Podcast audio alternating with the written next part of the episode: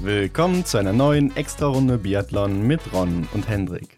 Heute das Interview mit Thierry Langer. Biathlon in Belgien. Sein Weg vom Amateur zum Profi und wie er es zu den Olympischen Spielen geschafft hat. Hendrik, Kalenderwoche 26 und wir sind bei Folge 34. Das Jahr ist halb vorbei. Wir sind wieder da mit einem neuen Gast heute, diesmal direkt aus Belgien. Ganz genau, wir machen weiter bei unserem kleinen Belgien-Ausflug. Letzte Woche ja Michel Rösch zu Gast gewesen, heute mal ein aktiver Athlet aus Belgien, ja, Thierry Langer. Und diesmal auch ein wahrer Belgier, ne? Nicht wie Michael Röch, jemand, der sich das so ausgesucht hat, sondern äh, genau. Thierry Langer, wirklich in Belgien geboren. Ja, ist sehr interessant, ne? Vom Amateur bis zum Profi. Also mhm. ähm, da ist mal ein bisschen anderer Weg als bei den meisten Athleten, die man so kennt. Und ist schon sehr interessant zu sehen, wie sich das auch so entwickelt hat da in Belgien und auch vielleicht in Zukunft noch entwickeln wird. Ja, ganz genau. Und vor allem fand ich auch interessant, wie er so seinen Alltag gestaltet hat. Er hat ja äh, Chemie studiert, ne, war ganze Zeit lang Vollzeitstudent, hat nebenher dann halt trainiert und ja, das war für mich sehr interessant. Ja, bis vor kurzem sogar noch. Ansonsten gibt es nicht viel Neues, keine Neuigkeiten aus der Szene. Was ist los hier? Also alle am Schlafen oder was? nee, ich habe gesehen, die Norweger, die schlafen nicht. Vielleicht mal ein kleiner Tipp für diejenigen, die es nicht wissen. Auf dem Instagram-Kanal, ich glaube vom NRK Sport war das, also norwegischer ähm, Rundfunk sozusagen. Da gibt es schon mal ein paar Eindrücke über das Training. Stimmt, ja, habe ich auch gesehen. Und die hatten Bahnentests, ne? Bahnlauf. Ja, 3000 Meter. Ja, 3000 Meter. Und da wird man natürlich eigentlich denken, Johannes Dingsbö läuft vorne weg und die anderen hinterher, ne? Überrundet vielleicht nochmal so easy.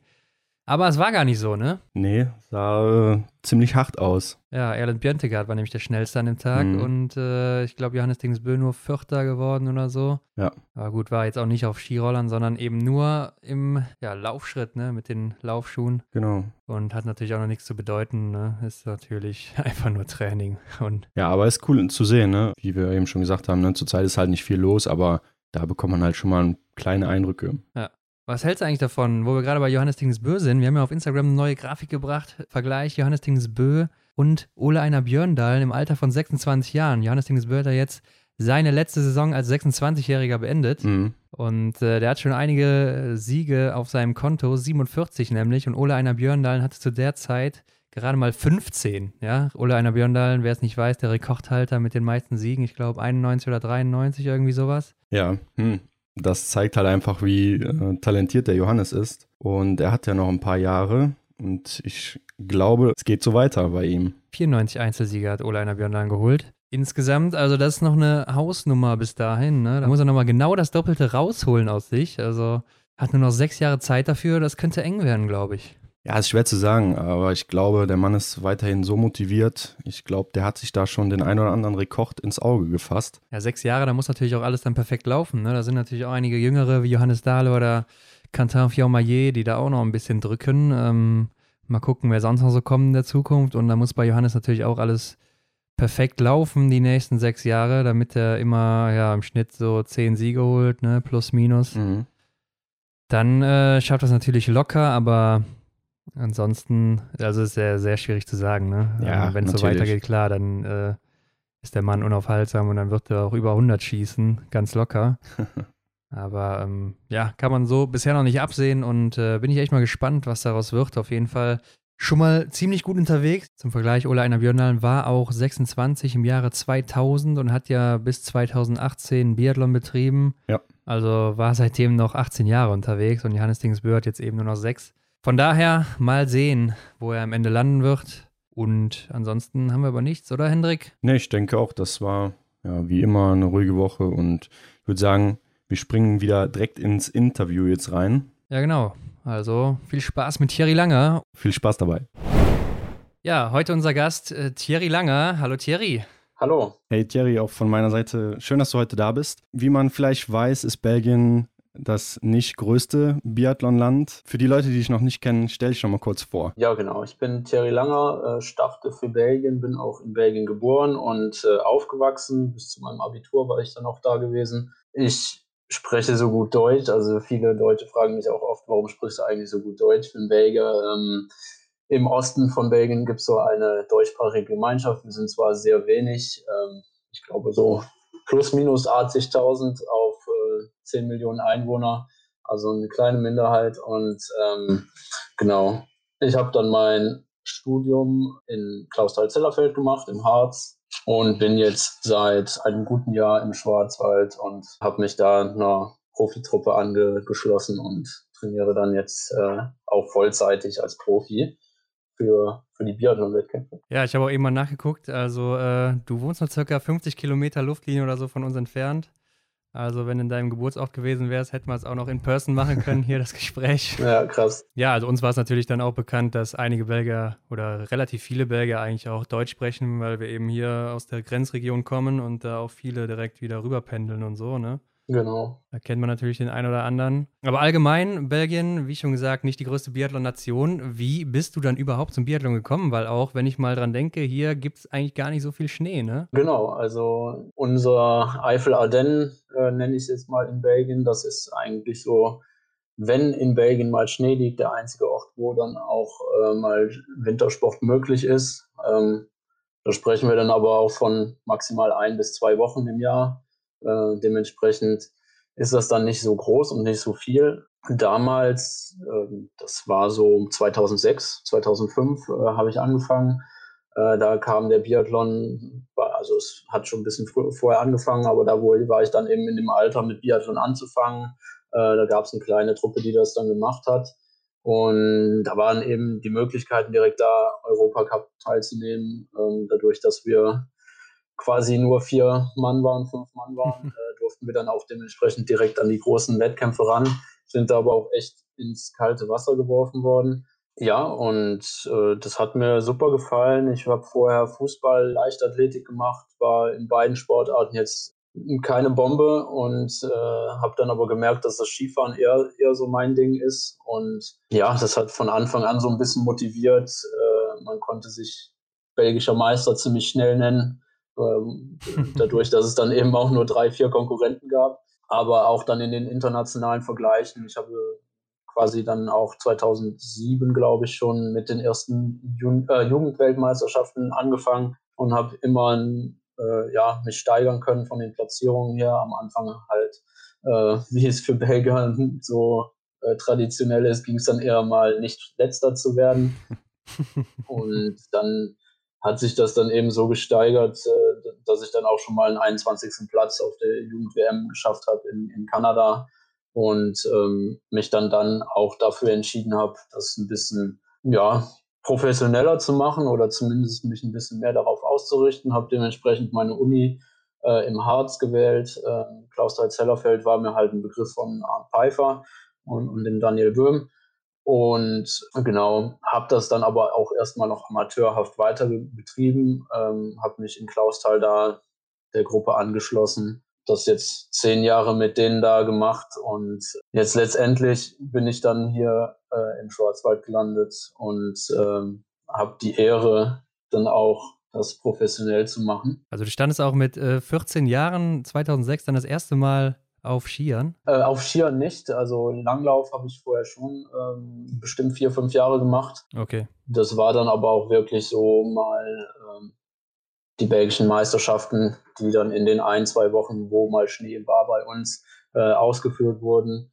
Und dann kam noch eine Woche so ja, Jugendlager, wo, wo wir halt ins, äh, ins Schneegebiet gefahren sind nach Frankreich und äh, das war dann schon eigentlich meine ganze Winterkarriere dann für, für viele Jahre.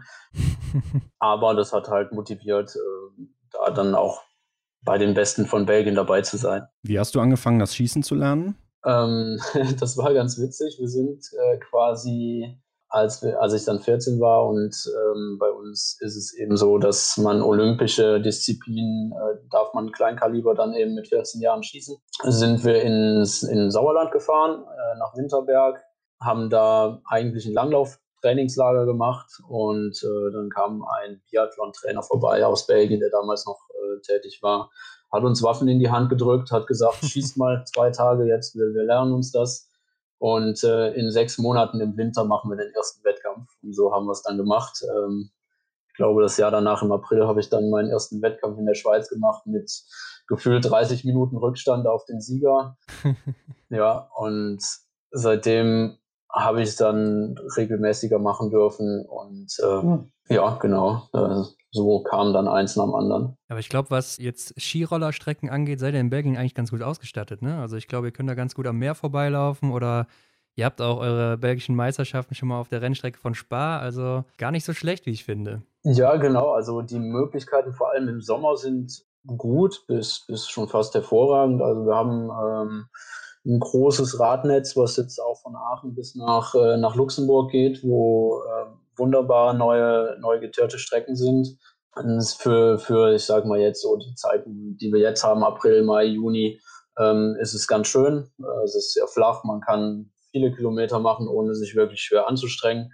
Allerdings, wenn es dann ein bisschen präziser wird oder man, man ein bisschen mehr äh, Intensität reinbringen muss, dann wird es schon ein bisschen schwierig. Wir haben halt auch keinen Skistand. Wir haben äh, ja so, so einen, ich nenne es mal Wannabe-Skistand, den wir irgendwo neben einem Schützenhaus haben, wo wir aber dann nur per, mit Cross ranlaufen können. Das wäre allerdings dann eben schon äh, eine Möglichkeit in Belgien, so den Cross-Biathlon äh, ein bisschen größer zu machen. Also da ist auf jeden Fall Potenzial da und ich glaube, da sind auch viele Leute, die sich dafür interessieren würden. Aber ja, wir, wir tun uns mit der Infrastruktur trotzdem noch ein bisschen schwierig dann in Belgien. Ja klar, wird wahrscheinlich nicht euer Hauptaugenmerk sein, das Biathlon, ne? Genau, ja. aber es ist in Planung, also ähm, mhm. die Sterne stehen gut, dass in, in, in vielleicht noch diesem Jahr dann ein Biathlonstadion gebaut wird. Ähm, was natürlich oh, auch daran liegt, dass, äh, dass wir jetzt die letzten Jahre uns dann schon ein bisschen einen kleinen mhm. Namen machen konnten in, in Belgien. Ja.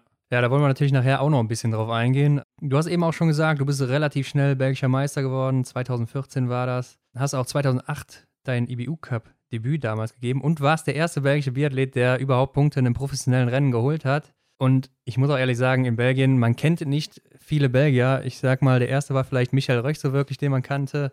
Und der ist kein richtiger Belgier. Also wo oder wie war überhaupt Biathlon in Belgien vor deiner Zeit? Ähm, ja, das ist, das, ist ganz interessant, weil ich habe es eigentlich äh, wirklich vom kleinen Verband zum jetzt schon halbprofessionellen Verband oder professionellen Verband äh, alles mitgemacht. Und es ist wirklich wie, wie Tag und Nacht. Also am Anfang sind wir haben wir Reisen gemacht. Das ist, äh, damit könnte man zehn Bücher füllen, was für Sachen uns alles passiert sind. Äh, es war alles amateurhaft. Wir haben das mit, ähm, also, wir waren halt alles Amateure. Es waren ähm, meine Mitkonkurrenten waren ähm, eigentlich dann immer arbeiten gegangen, haben sich extra freigenommen, um mal einen IBU Cup mitzumachen oder dann im Weltcup äh, an den Start zu gehen. Wir haben anfangs ein bisschen davon profitiert, dass wir an den Weltcup äh, ja, starten durften. Äh, da sind dann die Regeln ein bisschen geändert worden, dass wir dann da nicht mehr so einfach reinkamen. Ähm, was ich zu der damaligen Zeit ein bisschen schade fand, weil, weil es so aussah, dass man die kleinen Nationen so ein bisschen da rausgedrückt hat. Letztendlich, ja, war es schon okay. Ähm, Im Weltcup muss man sich dann halt schon mal äh, das, das Recht ja, verdienen, dass man da überhaupt hingehört. Und ähm, ich finde, so wie die Regeln jetzt aktuell sind, äh, sind halt auch Leute am Start, die da hingehören. Und jeder, der da am Start geht, ist auch, ja, hat es auch verdient und kann auch wirklich was, auch ob er jetzt von Griechenland oder aus Deutschland kommt. Aber es hat sich sehr viel geändert. Wie gesagt, Michael Rösch hat da sehr viel Schuld dran, nenne ich es mal. Ähm, er hat viel Professionalität mit reingebracht, äh, die Resultate dann auch. Und äh, für mich persönlich dann auch so ein bisschen die Motivation weiterzumachen und mal zu gucken, wie, wie weit es denn auch geht. Ja, du hast gesagt, dein Weltcup-Debüt 2019 war das schon mit 18 oder, oder 19 Jahren. Ich weiß nicht, wie alt du da genau warst. Kommt ja immer darauf an, wann du dann Geburtstag hattest. Aber auf jeden Fall schon sehr, sehr früh und äh, ja, Platzierung erstmal so außerhalb der Punkteränge, ne? Und ihr habt sogar bis 2010 eure Skier noch selber präpariert vor den Rennen, ne? Ja, also das war wirklich dann auch eine Sache, die, die äh, Micha dann mit reingebracht hat. Ähm, sonst standen wir halt auch mal gerne eine Stunde oder anderthalb Stunden vor allen anderen auf der Piste und äh, haben Bugs getestet und ähm, wir waren auch am Tag vorher die letzten, die äh, die Bugs-Kabinen verlassen haben, weil wir alles selber machen mussten. Ähm, das sind jetzt dann schon luxuriöse äh, Verhältnisse, die wir haben. Ähm, mit ein, zwei Techniker, die sich wirklich nur um uns kümmern, ähm, dass wir auch mal einen Physio dabei haben seit, seit jetzt letzten Jahr, zwei Jahren, Also dementsprechend ist der Verband dann, was das angeht, schon sehr gut aufgestellt und äh, bietet uns dann auch schon einiges, was wir damals auf keinen Fall hatten und nur von träumen konnten. Ja, ich denke mal, euren äh, oder euer Waxing-Team kann man wahrscheinlich auch nicht mit den Waxing-Trucks der großen äh, Nationen vergleichen, ne? Ähm, nein, auf keinen Fall, aber. Im Weltcup ist es dann äh, eben so, dass wir kleine Nationen uns, ähm, ähm, ja, wie sagt man es, ein bisschen Hilfe suchen und ähm, für das, was wir investieren und was wir leisten können, sind wir vom Material her dann schon gut mit dabei und auch ähm, gut bedient, was äh, dann auch die, die Wachsfirmen, äh, ja, die, die Skifirmen angeht, das Material. Ist ja auch nicht so selbstverständlich, dass man als äh, Belgier an gutes Material kommt. Das ist dann eben auch eine, so eine Sache, aber das hat sich mittlerweile ziemlich gut eingependelt und äh, sind da gut versorgt. Ja, sehr schön. Ja, du hast auch schon ein bisschen angesprochen, jetzt Michael Röch kam dazu. Ähm, ich denke, die meisten Deutschen werden ihn noch kennen. Hatten wir auch letzte Woche übrigens bei uns in der Extra-Runde als Gast. Ja, Florent Claude auch noch aus Frankreich zu euch gekommen 2017. Ähm, du hast jetzt auch schon ein bisschen gesagt, Michael Röch hat einiges mitgebracht, aber insgesamt, was hat sich so da bei euch geändert dadurch? Auch vielleicht trainingsmäßig oder ernährungsmäßig, einstellungsmäßig? solche Sachen. Was würdest du sagen, sind da so die groß, größten Fortschritte durch die beiden gewesen? Ich glaube, das war so schon sehr ähm, ja, laufende Fort, Fortschritte, die wir gemacht haben. Also es äh, war jetzt nicht von heute auf morgen, dass wir ich sagen kann, äh, das hat sich alles geändert. Es war am Anfang schon ziemlich so, dass äh, Micha auch sein eigenes Team hatte und ähm, er eben auch der einzige Weltcup-Starter war und de dementsprechend auch wusste, wie es in, was er in Deutschland äh, bekommen hatte. Das, darauf hat er dann auch Wert gelegt, dass er das in, in, in, unserer Mannschaft auch hat. Das haben wir ihm dann auch eben geboten. Sei es jetzt Techniker, mal ein Physio. Er hat dementsprechend aber auch viel mit den Schweizern zusammengearbeitet, was wir, weil wir ihm halt nicht alles bieten können, weil, weil wir finanziell natürlich auch ein bisschen limitiert sind. Und jetzt waren wir letztes Jahr mit zwei Startern im Weltcup am Start. Dementsprechend ist schon wieder alles wieder ein bisschen größer geworden. Vom Jahr zu Jahr kam halt immer mal so ein bisschen was dabei. Vom Stuff her, vom Training her. Wir trainieren ja jetzt äh, mit dem Flora Claude, dem Jean-Guillaume Beatrix zusammen. Und genau, äh, ich glaube, wir steigern uns da von Jahr zu Jahr und äh, da muss man mal schauen, was dann, ob wir irgendwann unser Maximum erreichen und wo das liegt. Also im Moment äh, finde ich, machen wir eine gute äh, Entwicklung jedes Jahr und ähm, genau, müssen wir mal dann schauen, wo wir noch ein bisschen Stellschrauben dran drehen können, aber äh, an sich sind wir auf keinem schlechten Weg. Was würdest du denn sagen, gibt es Punkte, die du von Michael persönlich gelernt hast, die er dir ja mit auf den Weg gegeben hat oder so? Naja, wir, dadurch, dass er sehr auf die, mit dem Schweizer Team zusammengearbeitet hat, habe ich nicht viel mit ihm trainiert, nicht viel mit mhm. ihm gemacht. Das, was er mir gebracht hat, war halt indirekt, dass er mich motiviert hat, dass ich ähm, quasi nicht mehr zu den Besten in Belgien gehörte, ohne mich besonders vorzubereiten, sondern einfach mein, mein, mein Training zu machen. Ich hatte dann halt neue Motivation, auch mal ihn zu schlagen oder äh, zumindest in seine, seine, in die Richtung seiner Ergebnisse zu kommen. Was ich dann jetzt auch bis zum Ende hin fast geschafft habe, dann hat er halt aufgehört.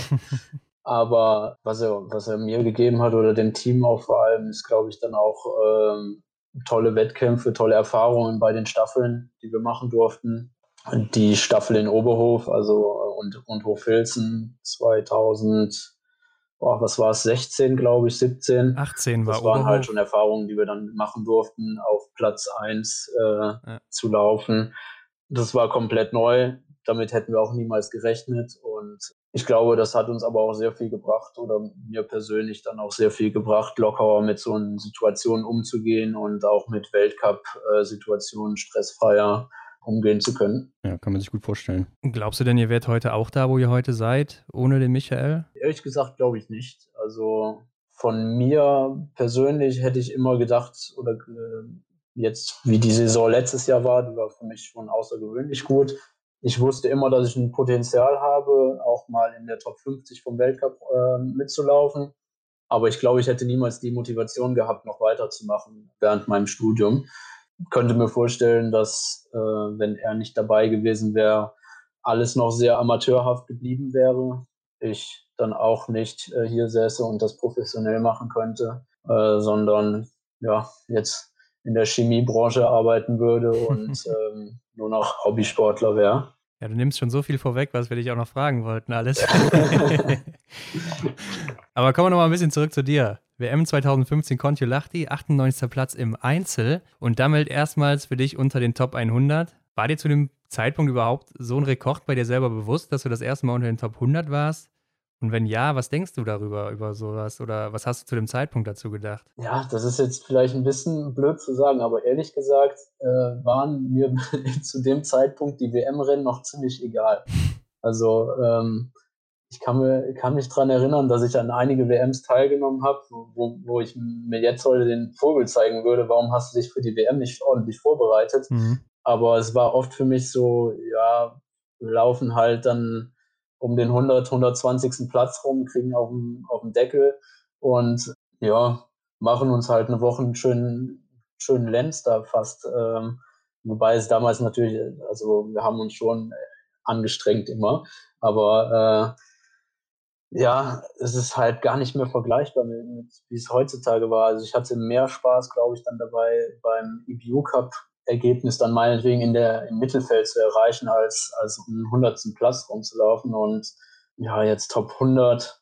Ich glaube, da, damals habe ich da keinen so großen, so ein großes Ding draus gemacht. Ich kann mich noch dran erinnern, dass ich ganz ordentlich äh, gelaufen bin in dem Rennen, aber trotzdem auch drei, vier Fehler geschossen habe, was im Einzel dann so ja. durchschnittliches Ergebnis ist. Und ähm, man trotzdem nicht so ganz zufrieden damit ist. Jetzt mittlerweile schätze ich die, die Resultate dann schon mehr im Weltcup, im, in, zu den Weltmeisterschaften, habe dann aber auch Ansprüche, was es dann sein muss oder sein soll, dass ich dann auch mal in die Top 40 laufe und äh, Weltcup-Punkte hole.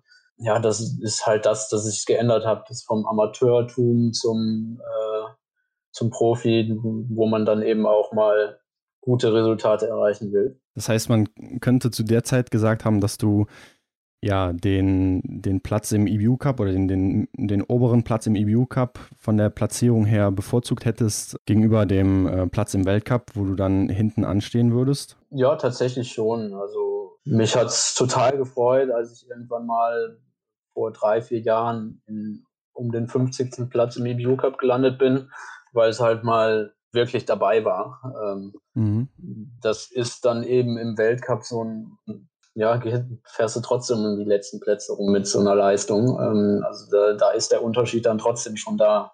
Und ähm, ich finde, man fühlt sich dann schon besser aufgehoben auch und äh, man fühlt sich auch, ja, bestätigter, wenn man, wenn man halt merkt, dass man mitkommt mit den anderen, als, als dass man eben ja von allen überflogen wird. Und ähm, das ist dann auch eben wieder dieser Punkt, wo die IBU dann irgendwann einen Cut gemacht hat und die kleinen Nationen oder die ähm, Athleten, die halt im Weltcup nicht hinterherkommen, die so ein bisschen rausgeregelt hat, wo wir damals dann auch drunter gefallen sind, was wir damals nicht so toll fanden, aber letztendlich für den Sport und für den, die eigenen äh, Ambitionen und so eigentlich schon das Richtige war. Ja, klar.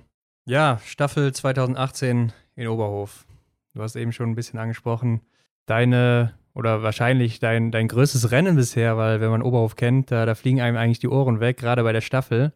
Und äh, Michael Rösch startet, übergibt als erster und äh, Florent Claude setzt an, übergibt auch als erster und dann auf dich. Dann durftest du Gas geben. Wie war das? Äh, genau, also tja, wir, wir hatten da das Glück gehabt, dass wir ähm, in Hochfilzen die Staffel vorher im Dezember auch schon äh, Micha als erster übergeben habt. Äh, ich glaube, ich dann als letzter Läufer auch noch in der Nähe von der Top 10 war. Und ähm, dementsprechend das keine total neue Situation war, sonst wäre ich da, glaube ich, äh, irgendwo in den Graben gefallen. Aber äh, das, also es war echt äh, atemberaubend dann und man hat dann auch gemerkt, dass die, die deutschen Fans dann auch besonders äh, durch äh, Micha Rösch dann auch auf unserer Seite sind und ähm, echt äh, Druck gemacht haben und äh, hat auf jeden Fall super Spaß gemacht, da äh, die erste Runde vor allem auf Platz 1 dann zu laufen. Äh, es war ein bisschen schwierig, weil äh, noch nie sowas gemacht, noch nie in der Situation gewesen, ähm, was für ein Tempo wählt man da jetzt, um, um an den Skistand dran zu gehen. Und ähm, ja, letztendlich habe ich mich da irgendwie durch den Nebel durchgewurscht. Es war echt ein, ein verrückt, verrücktes Rennen. Also ich kann mich dran erinnern, der, das Stehenschießen habe ich wirklich weißen Untergrund und so ein bisschen was grau gesehen und äh, konnte wirklich nur durchs Hören sagen, ob ich jetzt getroffen habe oder daneben geschossen habe. Und äh, also das war, war einfach nur verrückt. Und ähm, uns hat es damals dann gut in die Karten gespielt, weil wir damit irgendwie gut zurechtgekommen sind. Ähm, und das hat, hat aber einiges geprägt dann bei uns, äh, vor allem die ganze Staffelmentalität, die wir dann ein bisschen aufgepusht haben und dann auch echt äh, geile Rennen auch abgeliefert haben in den letzten äh, zwei Jahren von Micha dann. Ja. Ja, ich habe mal geguckt bis zur ersten Zwischenzeit, da hast du auch nichts verloren auf Dominik Windig, der hinter dir war. Also, oder 0,4 Sekunden oder sowas, was ja gar nichts ist. Ähm, ich glaube, du warst da auch sehr, sehr motiviert dann, ne? Genau, also den Bergsteig-Chor. Ich glaube, ich habe den äh, Polen in der ersten Runde noch gesehen und dachte mir, komm, den holst du jetzt, dann muss er aus dem Rennen rausgehen. Da hatte ich dann auch ein bisschen Spaß dran, auch mal der, der zu sein, der die Leute überrundet. Ja. ja, und am Ende dann Platz 13 für euch in Belgien. Ist denn Staffel generell so ein Ding, was dir Spaß macht? Ähm, ja, schon. Also ähm, vor allem dadurch, dass wir dann eben so coole äh, Erfahrungen machen konnten und durften, ähm, ist das eigentlich immer so ein, so ein Ereignis, was äh, wir uns drauf freuen dann auch. Und dass wir dann auch nochmal die ganze Mannschaft da zusammen sind, äh, sind wir ja eigentlich äh, das letzte Jahr nur zu zweit immer unterwegs gewesen. Genau, und die Staffeln sind dann auch immer mal noch so ein besonderes Ereignis. Ja, da freuen sich echt immer viele Athleten drauf, habe ich so das Gefühl. Wir haben in der letzten Zeit schon mal äh, den einen oder anderen das gefragt und äh, ja, stellt sich immer wieder raus, dass die Biathleten den, die Staffel ziemlich gut finden. Ja, genau, es ist halt äh, kurz und knackig und ähm, mhm. tut dann weniger weh als vielleicht so ein Sprint oder ein Einzel. Und man hat ja auch dann noch andere dabei hängen. Wenn es gut läuft, dann äh, macht es natürlich doppelt Spaß. Wenn es nicht so gut läuft bei, bei einem persönlich, dann ist man leider natürlich für alle anderen auch ein bisschen verantwortlich. Aber ja, klar. Ja, vor allem auch in der Staffel ist auch alles möglich. Ähm, Massenstart-Wettbewerbe sind sowieso immer was ganz Cooles und ähm, ja. ja. Ja, im selben Jahr war natürlich auch Olympia und du warst dabei, aber nicht als Biathlet, sondern als Langläufer. Die äh, zwei Startplätze, die ihr hattet, ja nur an Florian Claude und Michael Röchtern gingen. Hast du dir damals gedacht, ja, das äh, olympische Motto, dabei sein ist alles oder wie war dein Gedanke? Äh, ja, genau, also wir hatten damals den Florian Claude, der dann frisch eigentlich zu uns gewechselt ist und es ging halt darum, die ähm, ja, dass wir, dass wir die zwei Wildcards äh, erfüllen, die wir bei, der, bei Olympischen Spielen gehabt hätten. Und ich habe halt schon damit gepokert, dass wenn Floor den Pass bekommt, weil das war auch noch nicht sicher, ob er den wirklich bis dahin haben wird. Mhm. Und dass ich mir auf jeden Fall eine zweite Chance noch irgendwie offen halte, weil äh, ich wollte zu den Olympischen Spielen, egal wie. Äh, Langlauf war 15 Kilometer Skatingrennen was jetzt für einen Biathleten kein, kein Ding ist, ehrlich gesagt. Und ähm, ja, dementsprechend habe ich dann auch schon 2016, glaube ich, Ende 2016 oder, oder 2017 damit angefangen, äh, ein Langlaufrennen mit einzubauen, damit ich die Qualifikationsnorm da erfülle. Und ähm, ja, habe dann quasi eine ziemlich verrückte Saison 2018 gemacht, äh, vor den oder während diese olympische äh, Saison dann, habe ein bisschen hin und her zwischen IBU Cup und äh, FIS-Rennen äh, gemacht und habe mich dann da qualifiziert und war dann mega happy halt dabei zu sein. ähm, Ein Langlaufrennen finde ich dann auch äh, jetzt nichts Schlimmes und äh, 15 Kilometer Skating kann man halt als Biathlet auch machen und habe ich mich letztendlich dann auch ganz gut äh, verkauft. 1660 ähm, oder sowas war es dann am Ende. Mhm. Schönes Mittelfeld und äh, habe aber dann natürlich jetzt die Erfahrung erstmal gesammelt, um dann das nächste Mal im Biathlon dabei zu sein. Ich denke mal, Langlauf wird ja in Belgien ähnlich oder sogar noch weniger vertreten sein als äh, Biathlon. Genau, also damals waren wir zu zweit und ähm, für einen Platz dann eben. Mhm. Und der, äh, der Langlauf ist allerdings noch so ein bisschen eher in diesem Amateurstadium, wie, wie wir es äh, im Biathlon so vor fünf, sechs Jahren hatten. Ja. Ja, Laura Dahlmeier hatte nämlich auch vor kurzem mal ein Interview gegeben und gesagt, wie Olympia eigentlich für sie war. Und sie findet, das ist alles so ein bisschen aufgeblasen und nichts Besonderes. Kann man vielleicht verstehen bei ihr, weil sie ja auch ein großer Star war und alles mitbekommen hat im Biathlon. Aber wie siehst du das so als, ja, ich sag mal, ein bisschen Außenstehender, der ähm, jetzt nicht so im Mittelpunkt steht in der Sportart? Wie ist deine Meinung dazu? Also ich kann es verstehen, was sie, was sie gesagt hat. Ähm, ich glaube, es lag aber oder es liegt einfach daran, dass es äh, eben an der falschen Position war, in, in, im falschen Land, ähm, in Asien, Wintersport. Ja. Äh, da hat man gesehen und gemerkt, der Fokus liegt im äh, Shorttrack, Curling, äh, Eisschnelllaufen, alles was Hallensportarten sind. Mit Skialpinen, Langlauf, Biathlon konnten die Leute dann dementsprechend nicht so viel anfangen. Also die Stadien, ich war beim Biathlon auch mal äh, dann dabei gewesen, habe es mir angeschaut, das Stadion war voll. Mhm. Ähm, die Stimmung war auch akzeptabel, sage ich mal, aber es war so ein allgemeines Anfeuern. Also das Publikum war im Allgemeinen jetzt vielleicht nicht äh, so ganz mit Biathlon vertraut. Ja. Kannten wahrscheinlich auch nur die Stars oder so, dann denke ich mal. Genau, und das, äh, dass es eben so aufgeblasen ist, äh, das kann ich auch verstehen. Es ist eben nochmal eine Stufe höher als so eine Weltmeisterschaft. Es kommt äh, jede Menge da zusammen. Es geht um ganz viele Leute, die sich da drei Jahre lang drauf vorbereitet haben und ähm, dementsprechend ist dann auch so eine kleine Spannung und alles wird ein bisschen größer gemacht. Nur, dass dann irgendwie die Zuschauer fehlen, die wir sehen in Europa haben. Ja. Also du wärst auch eher dafür, Olympia lieber nach Europa zu verlegen? Ja, für den Wintersport, glaube ich, macht das tatsächlich Sinn. Ja. Ähm, also da ist dann eben auch, sind dann eben auch die Zuschauer. Ja, klar. Ja, Sommer 2018, du hast es auch eben schon wieder gesagt. Jean-Guillaume Beatrix kommt zu euch als Trainer, war ja ein sehr guter Athlet auch bei den Franzosen. Hat relativ früh aufgehört, muss man sagen. Du hast mal in einem Interview gesagt und sprichst ja auch mal ein bisschen davon, Amateurbereich, Profibereich, dass ihr ab 2018 auch erst so im Profibereich unterwegs wart. Womit hatte das genau zu tun? War das eben auch dadurch, dass dann äh, Beatrice zu euch kam? Ja, mit, also ich glaube, mit den Olympischen Spielen haben wir da so ein bisschen den Schritt gemacht. Da mhm. ähm, ist dann, mh, hm, waren wir dann auch, ich weiß gar nicht, waren wir da schon mit zwei Athleten im Weltcup vertreten? Das kann sein, dass der äh, Florent Claude und, und Michael Röch dann schon da unterwegs waren sie sich zumindest dann den Weltcup-Platz geteilt haben. Ähm, ja. Und Florent Claude natürlich auch so ein bisschen die, den französischen Einfluss mitgebracht hat, ähm, seine Bekanntschaften nenne ich es jetzt mal, oder eben auch ähm, dafür gesorgt hat, dass, dann, dass wir ein bisschen mehr Nähe nach Frankreich haben. Dementsprechend sind wir irgendwie dann auf äh, Jean Guillaume gekommen, der ja dann gerade seine Karriere beendet hatte und ähm, ja, genau. Seitdem ist er eigentlich quasi dann bei uns und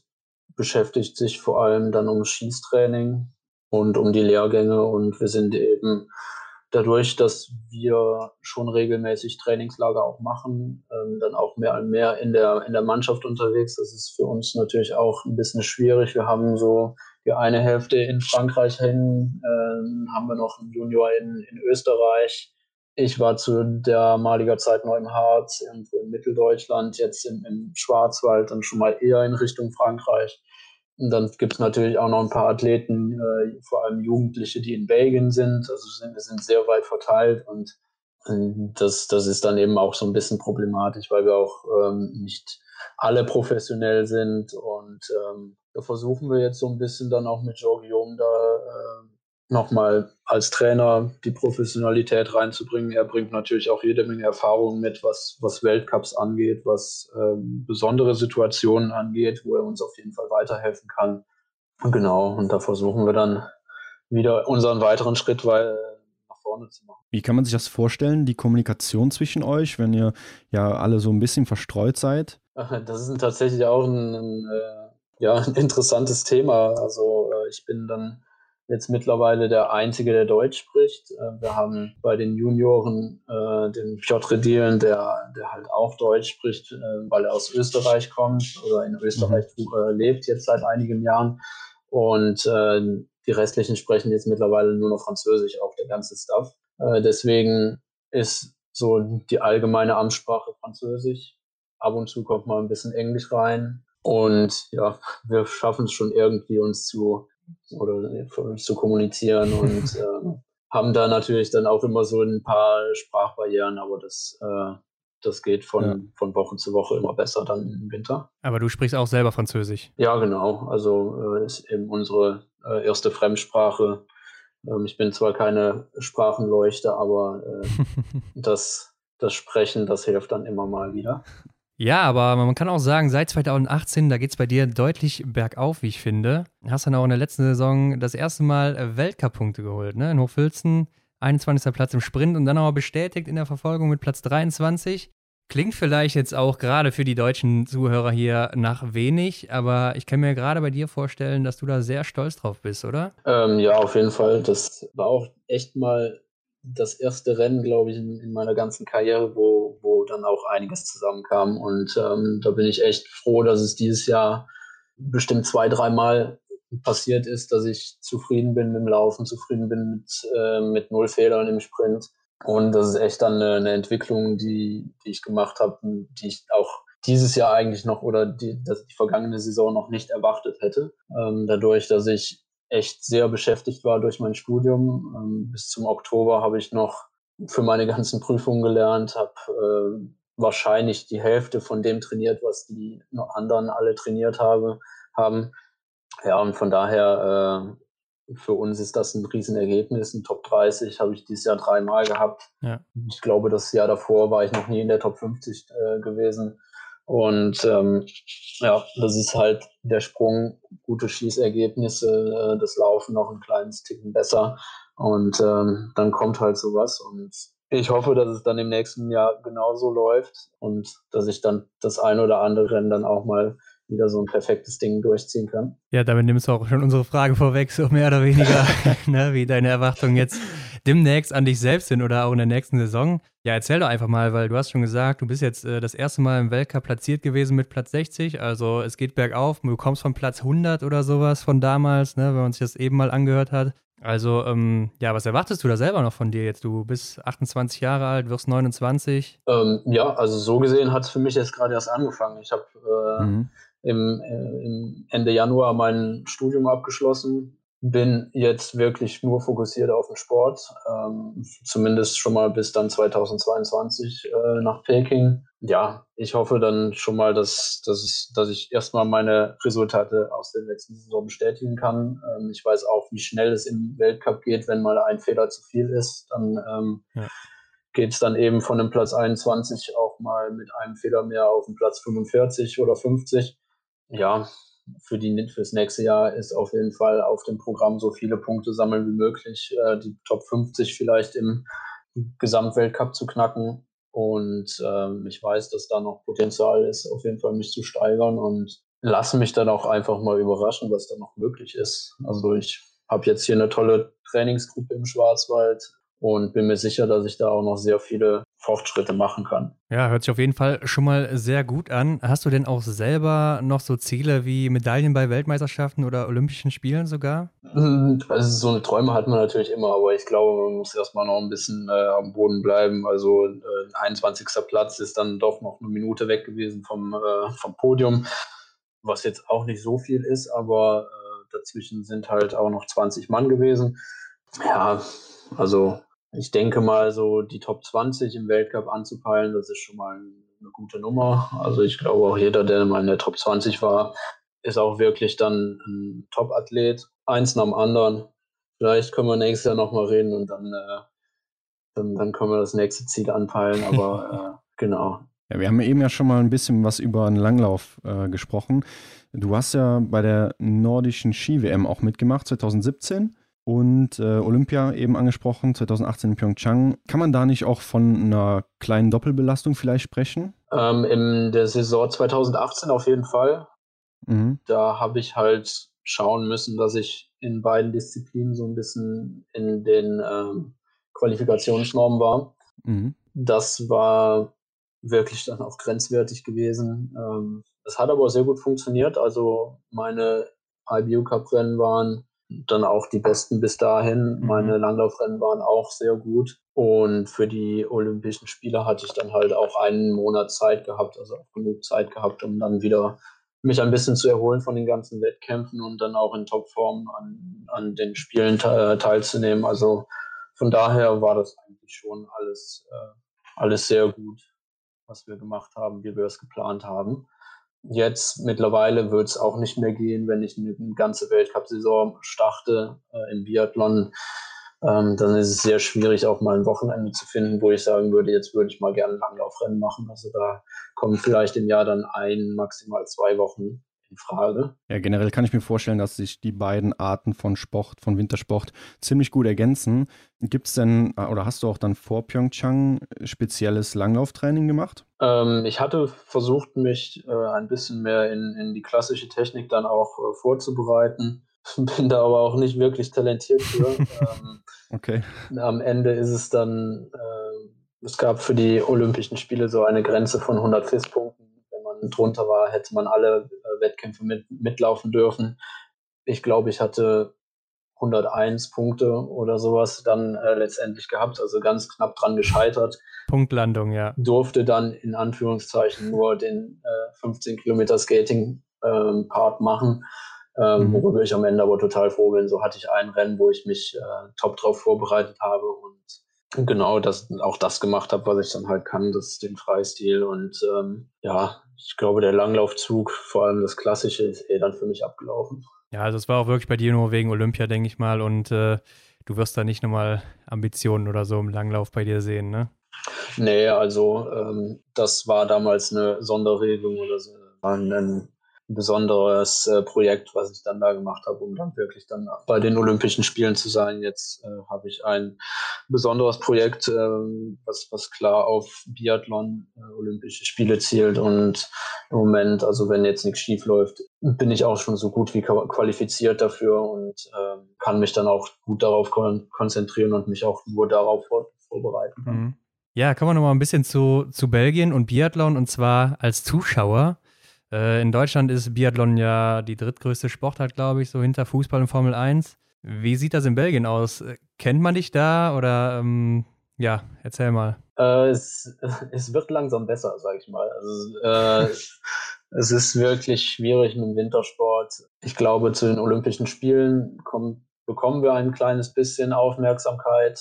Ähm, sonst ist es wirklich die Leute, die wollen, die sich wirklich da jeden, jedes Wochenende an den Computer oder am Fernseher hinsetzen und äh, Biathlon schauen. Ähm, die kennen uns dann auch mal. Oft bekommen wir aber auch einen Kommentar von wegen so, ja, ich schaue ja regelmäßig Biathlon, aber wusste jetzt gar nicht, dass Belgier am Start sind. also in Belgien ist es noch ausbaufähig. Ähm, das liegt aber auch wirklich daran, dass äh, mit Schnee jetzt noch nicht jeder in Belgien was äh, anfangen kann. Ich kann mir auch vorstellen, dass sie dann eher so Richtung Frankreich schielen, oder?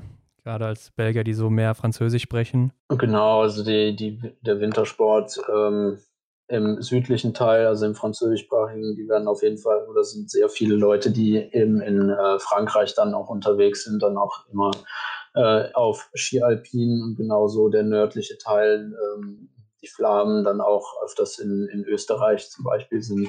Aber konkret mit Langlauf oder Biathlon tun wir uns noch ein bisschen schwer. Ähm, aber wir haben jetzt einige Achtungserfolge gehabt, also ähm, und standen auch schon mal äh, in, einer, in, einer, Zeitung, die jetzt nicht aus dem äh, deutschsprachigen Raum kam. Mhm. Und von daher müssen wir so weitermachen, müssen auf uns äh, aufmerksam machen, dann wird das auch irgendwann. Ja, du bist ja auch aktuell so mit äh, Florian Claude jetzt, glaube ich, der einzige Belgier, der im Weltcup startet, ne? Genau, also wir waren jetzt, äh, die letzte vergangene Saison waren wir zu zweit. Ähm, wir haben uns aber jetzt einen dritten Platz erlaufen mhm. und äh, sind dann ab der kommenden Saison zu, zu dritt am Start. Ja. Wie ist es da so für dich?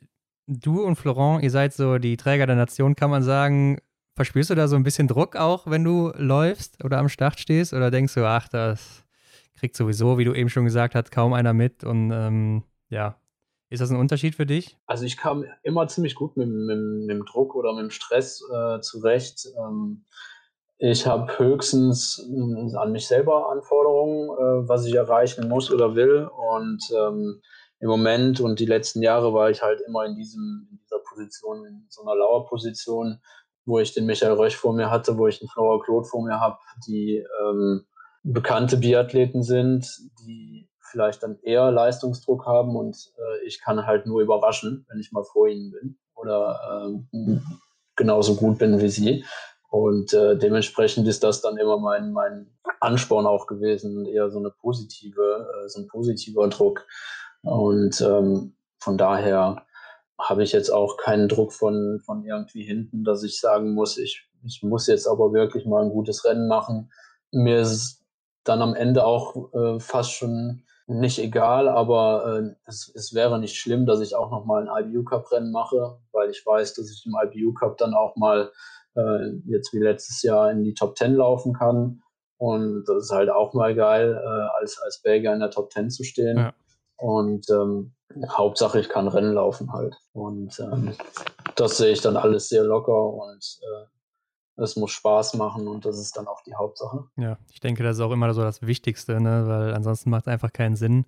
Aber was glaubst du denn, wie für Belgien die Zukunft im Biathlon aussieht? Du hast gesagt, ihr baut jetzt auch ein Stadion und so weiter. Also ich denke, da wird auch mehr Geld langsam reinfließen. Wie sieht es im Nachwuchs da bei euch aus? Und ja, was glaubst du allgemein, wo die Zukunft dahin geht? Ja, genau. Also ähm, der Florent und ich, wir sind jetzt äh, beide im Baujahr 91, also nicht mehr die allerjüngsten. Es wird dann auch nicht mehr so lange gehen. Ähm, und ähm, deswegen wäre es toll, dass wir halt jetzt von dieser Periode davon profitieren, auch Infrastruktur in Belgien aufzubauen, Interesse in Belgien aufzubauen, viele junge Athleten dahin zu bringen ich weiß, dass auch viele Leute da interessiert sind und dass auch in Belgien eigentlich das Potenzial da ist, ähm, besonders im Sommer was aufzubauen. Ähm, man muss ja nicht immer auf Schnee laufen. Ähm, man kann ja genauso gut auch Cross-Wettkämpfe machen. Und ähm, ich glaube schon, schätzt die Belgier schon ein, dass sie Bock darauf hätten. Genau, wir müssen jetzt einfach davon profitieren und äh, so viele Leute mitreißen wie möglich. Und äh, je mehr den Sport machen, umso bekannter wird es natürlich auch und umso höher ist dann auch die Chance, dass wir irgendwann dann auch nochmal gute Jugendliche am Start haben, die äh, uns dann quasi ablösen.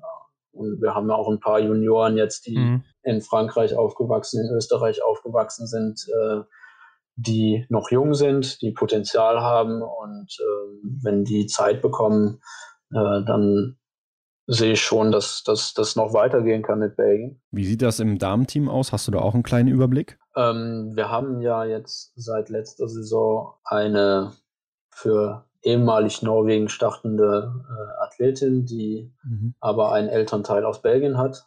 Ähm, deswegen startet sie jetzt seit letzter Saison für uns. Wer ist das? Jedoch ist sie da ziemlich alleine, äh, die Lotte Lee. Ah, okay, ja. Und genau, sie äh, hat, ist aber sehr in, in Norwegen eingebunden, äh, mhm. hat da noch ihre Trainingsgruppe. Also von uns ist sie dann doch ziemlich abgegrenzt. Ähm, mhm. Ja. Genau. Also das ist die einzige Dame bei euch im Moment. ja, wir haben noch ähm, eine Rike de Meyer aus, äh, die, die auch aus Deutschland äh, oder in Deutschland studiert hat ein, und auch wohnt, hat einen Elternteil aus Belgien. Mhm. Und ja, das ist aber dann ein bisschen eher in den, den Hobby-Amateur-Sport, was dann ist. Da ist dann auch noch so ein bisschen die Schere. Ne? Ja, klar. Du trainierst ja aktuell, hast eben schon gesagt, im Schwarzwald und äh, da lebt ja auch ein ganz guter deutscher Biathlet, nämlich Benedikt Doll, ne, mit dem du auch zusammen trainierst. Genau, ja, also hier haben wir eine, eine tolle Gruppe. Ähm, ich bin ja, fast durch einen Zufall hier mal in, auf der Suche nach einem neuen Trainingsort äh, nach Freiburg gekommen äh, ich habe einen, Studienkollegen, der hier äh, jetzt studiert und äh, hatte ihn besucht und habe dann auch mal die Trainingsstätten hier ausgecheckt und äh, gemerkt, dass es eigentlich ganz gut ist und ganz cool ist für zum Biathlon machen und ähm, von der Lebensqualität halt auch ein bisschen besser ist als im Harz. Und ähm, äh, genau, habe mich dann hier mal ein bisschen schlau gemacht und äh, hier ist dann auch eben diese Trainingsgruppe mit dem Benny Doll, mit Roman Rees und auch noch einige anderen äh, guten Athleten. Und ähm, da habe ich mich dann mal mit angeschlossen und man hat mich irgendwie total äh, toll aufgenommen. Ich, ich darf äh, wirklich alles mitmachen, was, was sie hier auch machen. Bin Teil von der Trainingsgruppe und was ja für einen äh, Ausländer in Anführungszeichen jetzt auch nicht selbstverständlich ist und ähm, fühle mich hier total wohl, was die ja, Bedingungen angeht, was die äh, Trainingspartner angeht und ähm, ja, Ja, ich glaube, da hast du auch wirklich sehr, sehr gute Trainingspartner erwischt. Ne? Also, wer würde nicht gerne mit einem äh, Sprintweltmeister zusammen trainieren? Genau. Was kannst du denn so allgemein von Benny lernen im Training oder äh, ja auch aus anderen Lebensbereichen vielleicht? Ja, also ähm, ich, ich hatte ja damals in, äh, in Klausthal eher Trainingspartner, die im äh, Jugend, im Schülerbereich waren. Ähm, Junioren waren auch manchmal noch dabei, bevor sie nach, äh, nach Oberhof gegangen sind. Der Danilo Riedmüller zum Beispiel habe ich auch einige Jahre mit trainiert, aber dann auch nicht so äh, intensiv, sondern habe dann trotzdem noch immer mein eigenes Training durchgezogen. Und ähm, da ist das natürlich dann noch was anderes, wenn ich dann hier ähm, aus dem Seniorenbereich äh, gestandene Athleten habe, die mir äh, besonders beim, beim Schießen noch ein bisschen helfen können, die, ja, mit denen ich lange Einheiten machen kann, äh, die, wo wir dann auch das richtige Tempo finden, um, äh, um nicht zu überpacen. Und ich glaube, da kann man immer mal wieder so Kleinigkeiten lernen. Und es macht halt auch dann total viel Spaß, dann auch mal mit guten Leuten was zu machen. Kannst du denn beim Benny auch schon mal läuferisch mithalten im Training? Ja, also äh, bis, bis, zur maximalen Grenze wahrscheinlich nicht, aber äh, die, die lockeren Einheiten, äh, das ist total angenehm mit ihm. Also wir finden da schon dann immer ein gutes Tempo und äh, haben auch dann meistens das eine oder andere zu quatschen oder ähm, auch mit dem Roman Brees. Äh, wenn wir ein Stündchen joggen gehen, können wir auch mal äh, ganz gemütlich äh, die Trainings zusammen machen. Das geht dann auch schneller vorbei, als, äh, als wenn man es alleine machen müsste. Und ähm, genau die schnellen Einheiten, ja. da tasten wir uns dann langsam ran. Mhm. Ja, auf jeden Fall. Ja, kommen wir mal ein bisschen weg vom Sport, würde ich sagen, und ähm, sprechen wir ein bisschen über dein Studium. Du hast ja Chemie studiert. Genau. Und erzähl uns doch mal, wie das dazu kam. Also wir haben schon mal so ein bisschen ähm, überlegt, wie es dazu kommen könnte. Und du musstest ja auch vor langer Zeit, ja doch zehn Jahren, deine Ski noch selber präparieren. Da haben wir gedacht, so vielleicht ist er deswegen auf das Studium gekommen. ja, aber ich glaube, so, so wie alles war es fast eher simpler als das. Ähm, sondern war, es war einfach das einzige Fach, was ich in der Schule konnte. ähm, also okay. ich, ich war immer ziemlich gut im Sport in der Schule, ich war immer gut in der Chemie. Sport hatte ich jetzt nicht wirklich Lust, äh, irgendwas weiterzumachen. Und dann war die Entscheidung ziemlich einfach, dass ich irgendwie Chemie studiere. Äh, mhm. Habe mir dann auch eben angeschaut, an welchen Unis ich das machen könnte. Ich glaube, Aachen war auf jeden Fall eine Option gewesen. In Belgien wäre keine Option gewesen, weil ich Chemie niemals auf Französisch hätte studieren können.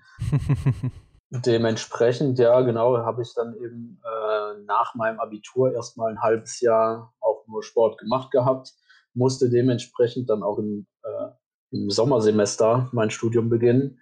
Und da gab es, glaube ich, nur zwei oder drei Unis, die das angeboten haben. Und da gehörte dann eben Klausthal-Zellerfeld dazu, wo ich keine Ahnung hatte, dass da eine Uni sein sollte.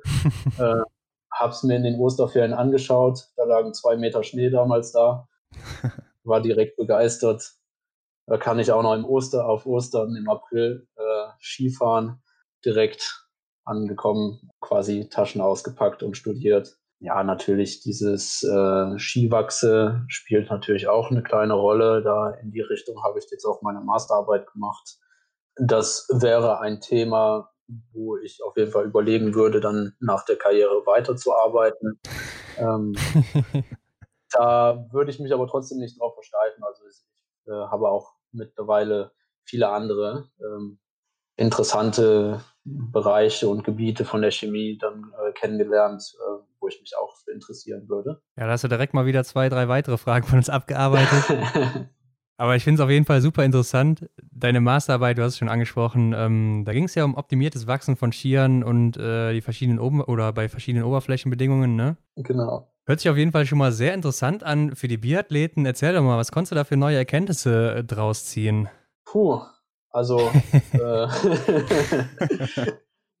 ja, also die, die, die Arbeit äh, war eigentlich gar nicht so schlecht. Ich habe vor allem äh, mich mit äh, Basiswachsen und verschiedenen Strukturen beschäftigt. Ähm, mhm. Neue Erkenntnisse kann man daraus jetzt nicht wirklich äh, gewinnen.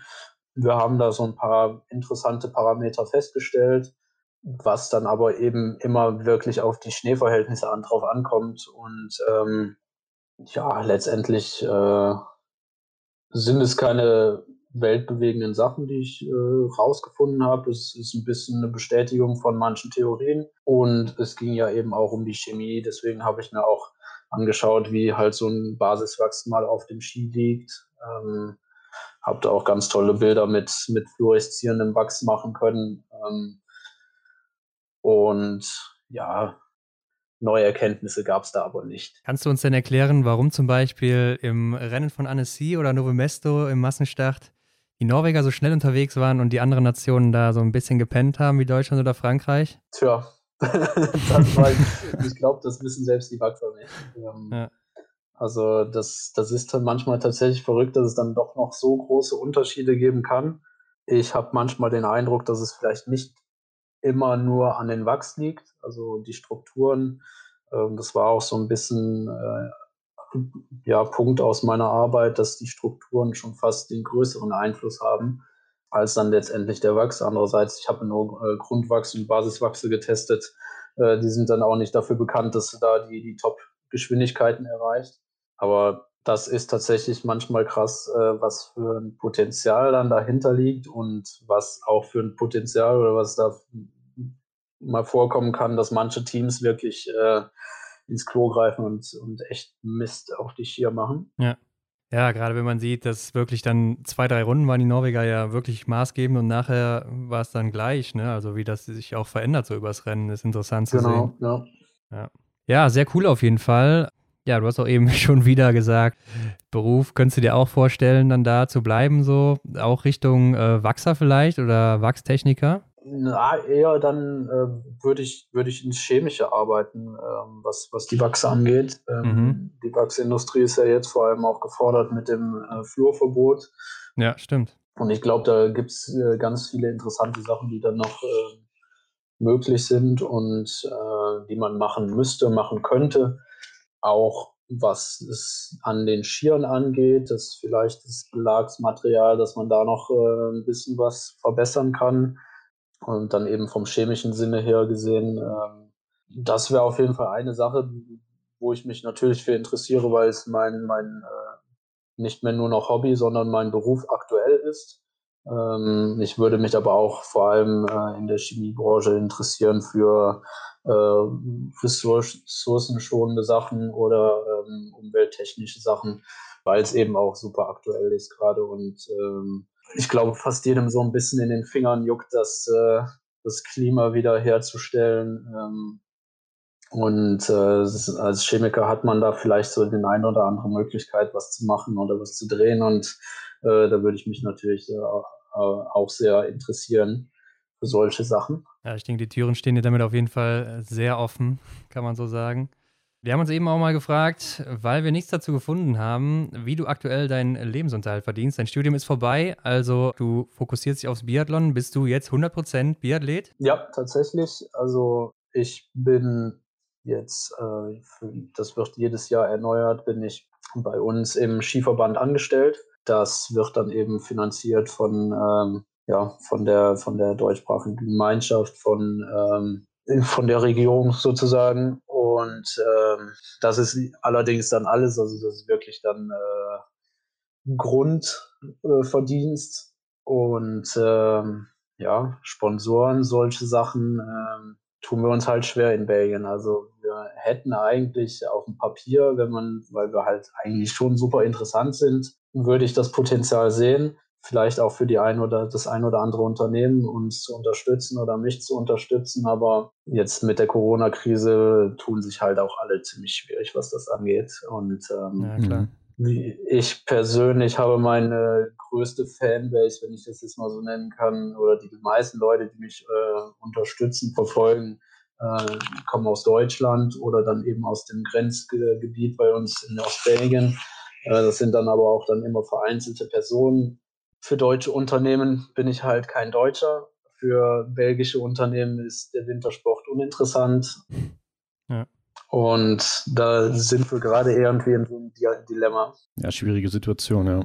Ja, drückt mir dir natürlich die Daumen, aus diesem Dilemma auch wieder rauszukommen oder dass es besser wird. genau. Aber das äh, kriegen wir schon hin. Hauptsache, der Spaß am Sport ist da und dass wir es noch ein bisschen machen können. Ja. Aber du hast doch Vollzeit studiert, oder? Genau, also Äh, das Studium hat sich natürlich ein bisschen gestreckt dann, äh, dadurch, dass ich ja. im Winter ein paar Mal unterwegs war. Ja. Mhm. Gerade im Master habe ich dann auch wirklich äh, mehr Zeit in den Sport investiert. Im Bachelor war es dann noch eher, dass dann der, der Sport der, das Hobby war. War damals auf jeden Fall Vollzeitstudent. Ja, nimm uns doch mal mit auf so einen Tag bei dir dann als Student, wenn du auch neben, äh, nebenher dann für das Biathlon trainiert hast. Wie sah so ein Tag bei dir aus? Vorweg muss ich auf jeden Fall mal sagen, dass ich ein richtig fauler Student war. ähm, nein, also ähm, so ein normaler Tag, äh, wenn ich jetzt sage, Vorlesung ähm, so von, von 8 bis 12 Uhr oder von 8 bis 10 war, war schon mal drin, dass das war. Dann war es möglich, vielleicht am Vormittag noch ein kleines Training äh, einzuschieben, mal eine Dreiviertelstunde laufen oder, oder ähnliches. Mittags habe ich also, weil ich auch gerne koche eigentlich und, oder gerne ähm, dann was Frisches mache, ähm, ging dann schon mal ein bisschen Zeit für, fürs Essen drauf, ähm, bevor dann die Vorlesung wieder losging, um, um zwei Uhr meinetwegen. Ähm, je nach Themen, was anstand, ging es dann auch schon mal bis 6 Uhr in der, in der Uni. Manchmal waren wir dann aber auch schon früher fertig. Dementsprechend musste ich dann auch immer danach schauen, wie ich meine Trainings dann ordne, ob ich dann äh, lieber vormittags ein Training gemacht habe, lieber nachmittags ein Training gemacht habe, wenn es ideal war, äh, vormittags und nachmittags. Oder ich musste dann eben meine Zeiten im Labor irgendwie so ordnen, dass ich, äh, dass ich das dann auch mit den Trainingseinheiten so äh, regeln konnte. Dementsprechend waren natürlich die Trainingszeit auch äh, sehr reduziert. Also ich habe sehr viel zu Fuß gemacht, äh, mit Laufen, dadurch einfach, weil man zwar einen guten Effekt hat ähm, und man, also ich habe immer so die Pi mal Daumen Rechnung, dass, äh, dass die Einheit in, oder die Zeit, die ich ins Laufen investiere, zum Beispiel äh, das Doppelte wäre, äh, wenn ich Radfahren würde. Das heißt, für eine Stunde Ra äh, Laufen kämen zwei Stunden Radfahren hin. Und mhm. ähm, so konnte ich dann ein bisschen ja, meine Zeit dann effizient nutzen, habe sehr viel zu Fuß gemacht, habe ähm, die Trainings, die ich gemacht habe, dann auch eben effizient genutzt und ähm, hier und da musste ich dann Abstriche machen, aber letztendlich hat es eigentlich dann immer ziemlich gut funktioniert. Ja, aber wahrscheinlich hast du trotzdem einen Nachteil gegenüber deinen Konkurrenten, ne, die dann schon morgens um 7, 8 Uhr auf den Skirollern stehen und äh, ja, bis abends quasi trainieren mit Pausen dazwischen, ne? Ja, genau, also ähm, da waren dann auch manchmal die die Pausen für mich dann auch ein bisschen kurz, ähm, um, um zu regenerieren, beziehungsweise muss ich dann auch so ein bisschen im Blick halten, dass ich da, wenn ich mich schlecht fühlte, dann auch nicht zu viel mache. Hm. Ja, da stelle ich mir vor, dass du gar nicht so viel Freizeit hattest, oder? Ähm, ja, also äh, das ist vielleicht das, das Gute an, an Klaus Zellerfeld, dass da auch ähm, so. jetzt die, die Ablenkung, nenne ich es mal, nicht so groß ist. okay, ja. Und äh, von daher hat das alles ziemlich gut gepasst und ähm, am Ende war es, war es dann schon eigentlich noch immer ein Hobby gewesen, weil ich dann ein bisschen äh, ausschweifender betrieben habe. Mhm. Ja. Ja, da kann ich mir gut vorstellen, dass deine Freizeit natürlich jetzt deutlich mehr ist als vorher. Und in Freiburg, da man sagt ja so, ist die Lebensqualität am höchsten in Deutschland. Was machst du im Moment so in deiner Freizeit? Ja, also äh, ich glaube, im Moment kann man es noch nicht so ganz äh, genießen durch das Ganze mit Corona. Ähm, jetzt, ich bleibe schon lieber dann äh, noch das eine oder andere Mal zu Hause und äh, vermeide dann noch vor die Tür zu gehen. Ähm, vor allem da ist ja dann auch noch wieder ein bisschen heiß mit Langzeitschäden und äh, da mein Körper eben dann doch mein Kapital ist, brauche ich das dann auch nicht auf, aufs Spiel zu setzen. Ähm, mhm. Habe dann auch dann eben die Geduld, mal auf dem Sofa liegen zu bleiben. Äh, nimm das dann alles mal später nach, beziehungsweise sind ja auch so wunderbare Möglichkeiten, mal im Wald eine Wanderung zu machen. Ich werde auf jeden Fall in, in den nächsten Wochen, Monaten auch mal hier den Schwarzwald dann ein bisschen besser erkunden.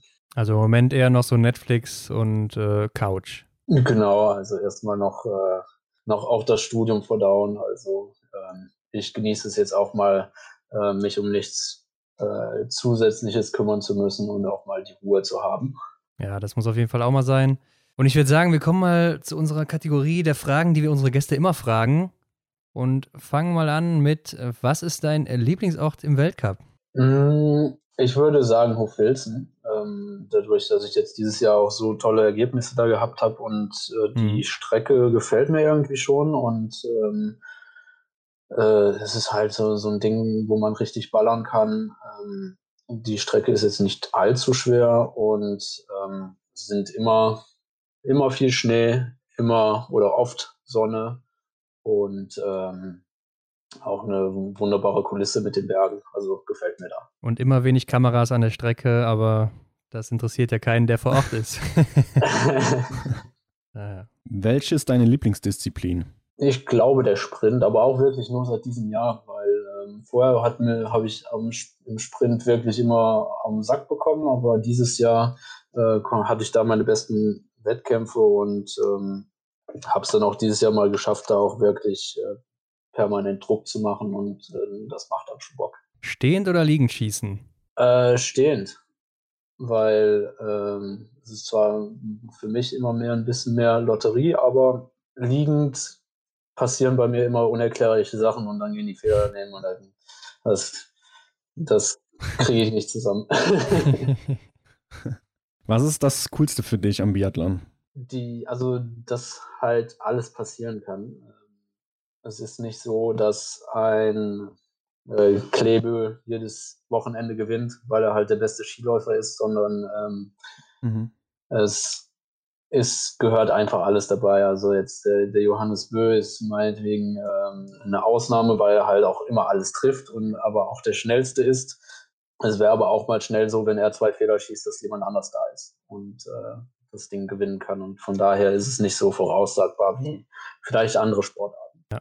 Was ist denn für dich das Schlimmste am Biathlon? Ähm, wenn Shift wenn es regnet. Also grausam, wenn das Wetter wirklich nicht passt. Und äh, das hatten wir dieses Jahr auch ein paar Mal gehabt. Ja, andererseits müssen wir dann da durch. Äh, aber das ist dann nicht das Schöne an, der, an dem Sport. Was macht ihr da eigentlich mit der Brille? Die nehme ich dann ab. Also ähm, ich habe es immer versucht, aber äh, es landet dann doch nach 200 Meter auf, der, auf die Stirn. Ja. Okay, ähm, dein coolster, ach, dein schönster Moment im Biathlon? Ähm, ich glaube, das war, als ich als erstes äh, in Oberhof mit der Staffel starten durfte und ähm, ja. dann auch die erste Runde laufen durfte als erster. Wer sind im Biathlon deine Vorbilder oder hast du überhaupt noch welche? Ja, also es war, äh, ja, war Raphael Poré. Hm. Ähm, und jetzt, seitdem ich dann den Sport betrieben habe, ähm, eigentlich dann nicht mehr. Ich habe äh, Ole Einer Björn Dahlen auch äh, sehr bewundert. Und dann noch zu den Zeiten, wo ich dann auch angefangen habe. Aber aktuell nicht mehr. Hattest du auch Vorbilder außerhalb vom Sport? Boah, nee, eigentlich nicht. Also fällt mir jetzt spontan nichts ein. Ja, die nächste Frage ist eigentlich immer, was würdest du heute tun, wenn du nicht zum Biathlon gekommen wärst? Aber ich denke, du wärst wahrscheinlich Chemiker geworden oder glaubst du, du hättest dann einen anderen Weg eingeschlagen? Ähm, nee, also ich glaube, dass äh, da werden wir dann die die Hände in der Chemiebranche gebunden. Ja, das dachte ich mir schon fast bei dir. ja, kommen wir noch zur Special-Frage und zwar: Du kannst dir den besten Biathleten der Welt zusammenstellen und äh, egal welche Eigenschaften wählen und es ist auch egal, ob Frau, Mann, aktiv oder inaktiv. Was würdest du nehmen und von wem? Puh. Also es ist ja eigentlich ziemlich langweilig, wenn man jetzt hier den schnellsten Läufer und den, den besten Schützen nehmen würde. Äh, wobei ich ähm, ist so ein Schützen wie so ein, so ein Simon Eder oder, oder Michael Röch zu seinen besten Zeiten äh, schon ziemlich cool finde. So einer, der das Ding so hopp oder top dann wegballert. Ja. Wobei es beim Simon Eder ja mittlerweile nicht mehr so hopp oder top ist, der, der haut die Dinger einfach weg. Das wäre es auf jeden Fall. Und ähm, ja, was, was fällt mir im Laufen ein? Ähm, ja, ja, doch kommt der, der Benny Doll, weil der einfach äh, eine, eine Sautechnik hat, aber ähm, aber schnell. die Dinger da hochzieht äh, und, und eine Pumpe hat äh, wie kein zweiter und dann wird das meine Mischung. Ja, sehr cool. Mal was anderes auf jeden Fall. okay, unsere letzte Frage lautet immer, hm, was würdest du auf eine Werbetafel schreiben, wo es jeder lesen kann? Puh, ich glaube aktuell wäre es, was zur Hölle macht äh, Donald Trump. ja, passt ganz gut. ähm, ja, also es äh, der Typ bringt mich zum, zur Verzweiflung jeden Tag. Also das, äh, das ist wirklich unglaublich. Ähm, aber ja. ja. das ist dann noch ein anderes Thema. Ja, genau. Ich denke, das denkt sich auch jeder, aber ich glaube auch, da wird eine Werbetafel selbst nichts bringen im Moment. ja. ja. Hast du denn irgendwie motivierende ähm, ja, Schlussworte? Ja, motivierend weiß ich jetzt nicht, aber ich äh, sag's einfach mal, dass, äh, dass ich hoffe, dass, äh, dass wir aktuell als Belgier ähm, da so dem einen oder anderen ein bisschen mal Mut machen und auch zeigen, dass es möglich ist, ähm, aus Nationen von einem, von einem Flachland, wo es eigentlich äh, jetzt nicht wirklich Schnee gibt. Ähm, es gibt in Deutschland genau ja so viele äh, andere Regionen, die man uns gleichstellen kann, jetzt im Norden oder so, dass wenn man ein Ziel hat, dass man es erreichen kann. Ich habe es irgendwie äh, nach Olympia geschafft. Ich äh, habe es jetzt in die Top 30 äh, schon regelmäßig vom Welt Biathlon-Weltcup geschafft, was dann auch irgendwie heißt, dass ich dann auch äh, nicht mehr nur noch Amateur oder Hobbysportler bin. Und das heißt, dranbleiben und an, an die Ziele glauben und dann schafft man das. Wo ein Wille ist, ist auch ein Weg. genau. Vielleicht hast du ja damit auf jeden Fall auch den ein oder anderen Belgier oder vielleicht auch die ein oder andere Belgierin motiviert, mal ins Biathlon reinzuschnuppern oder in den Langlauf. War auf jeden Fall ein cooles Gespräch mit dir, wie ich finde. Sehr interessant, auch dein Werdegang, auch wie du das so durchziehst, äh, ja, neben dem Studium und eben auch so halbprofessionell oder vom Amateur zum Vollprofi. Sehr, sehr spannend, wie ich finde. Ja, danke dir auf jeden Fall für deine Zeit. Genau. Ich danke, dass, dass ich da sein durfte. Erzähl doch noch, bevor du jetzt weg bist, unseren Zuhörern, wo sie dich finden können. Auf Social Media, sonstigen Plattformen? Ähm, genau, also ich bin ähm, auf Instagram und auf Facebook unterwegs. Ähm, einfach Thierry Langer eingeben, dann findet man eigentlich schon so einen komischen Typen, der auf Skiern steht.